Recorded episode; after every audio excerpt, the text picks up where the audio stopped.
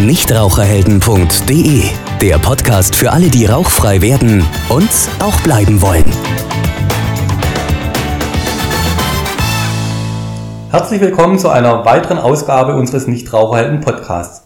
Heute zu dem spannenden Thema So gelingt der erfolgreiche Rauchstopp. Mein Name ist Anne Bosch und heute ist wieder Dr. Alexander Rupp zu Gast. Hallo Herr Dr. Rupp. Hallo. So gelingt der erfolgreiche Rauchstopp ist unser heutiges Thema. Und es ist ein sehr spannendes Thema. Denn wir betreiben ja auch eine Facebook-Seite. Und wenn wir unsere Facebook-Seite mal ein bisschen beobachten, gerade um dieses Thema Rauchstopp, da gibt es ganz viele Diskussionen. Ich vergleiche es immer ganz gern mit einem Spiel der deutschen Fußballnationalmannschaft.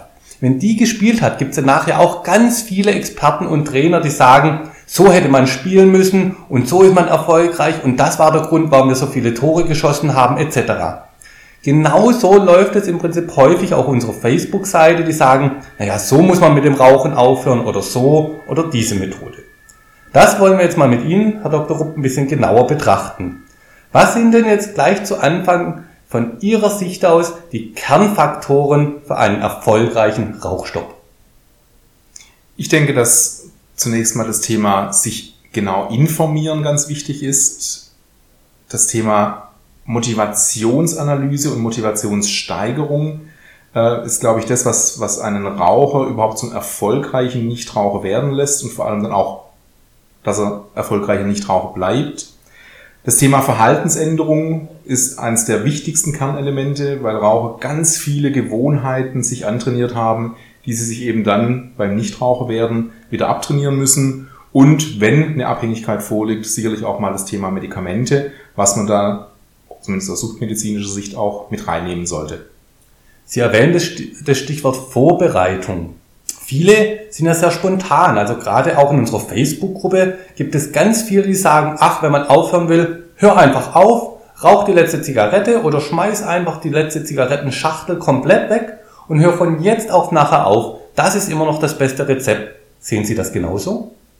Ich denke schon, dass es Raucher gibt, die durch was auch immer getriggert, ganz spontan aufhören können. So ein spontaner Entschluss kann sehr stark sein.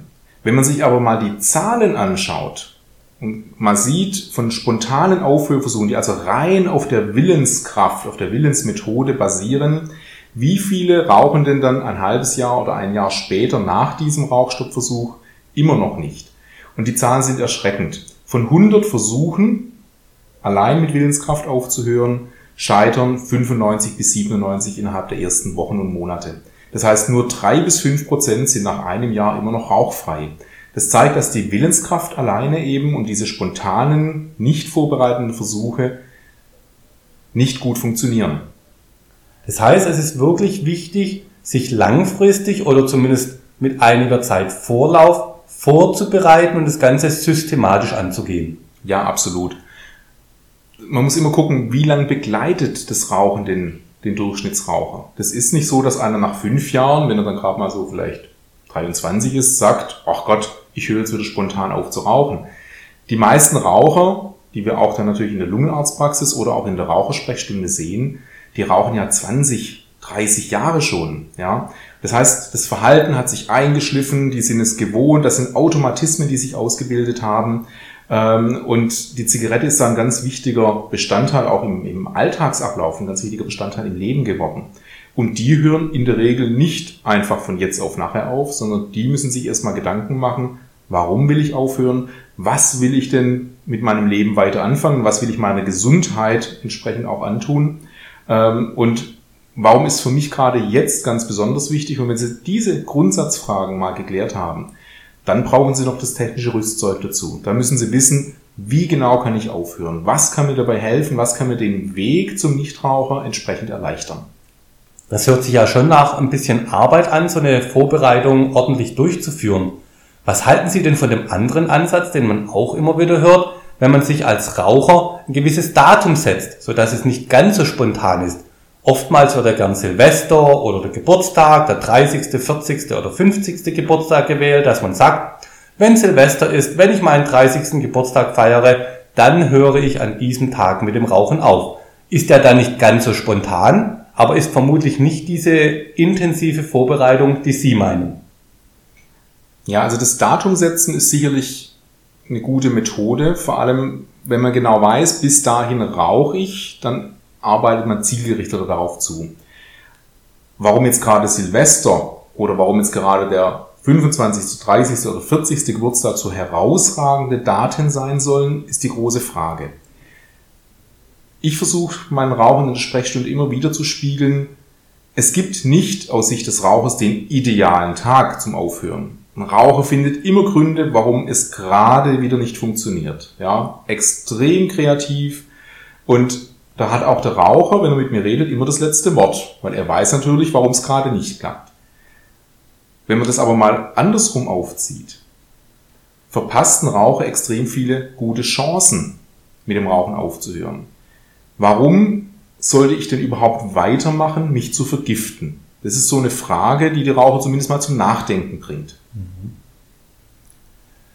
Gerade auch, weil Sie das Thema ansprechen, man muss den Raucher so ein bisschen ja, zum Nachdenken bringen. Viele schreiben auch, dass sie so einen sogenannten Buddy oder einen Kumpel haben, der sie beim Rauchausstieg begleitet. Das findet man häufig auch bei stärkeren ähm, Abhängigkeiten wie, wie Drogen etc., dass man so einen Kumpel hat, der es vielleicht schon geschafft hat, der einen begleitet und immer wieder unterstützt.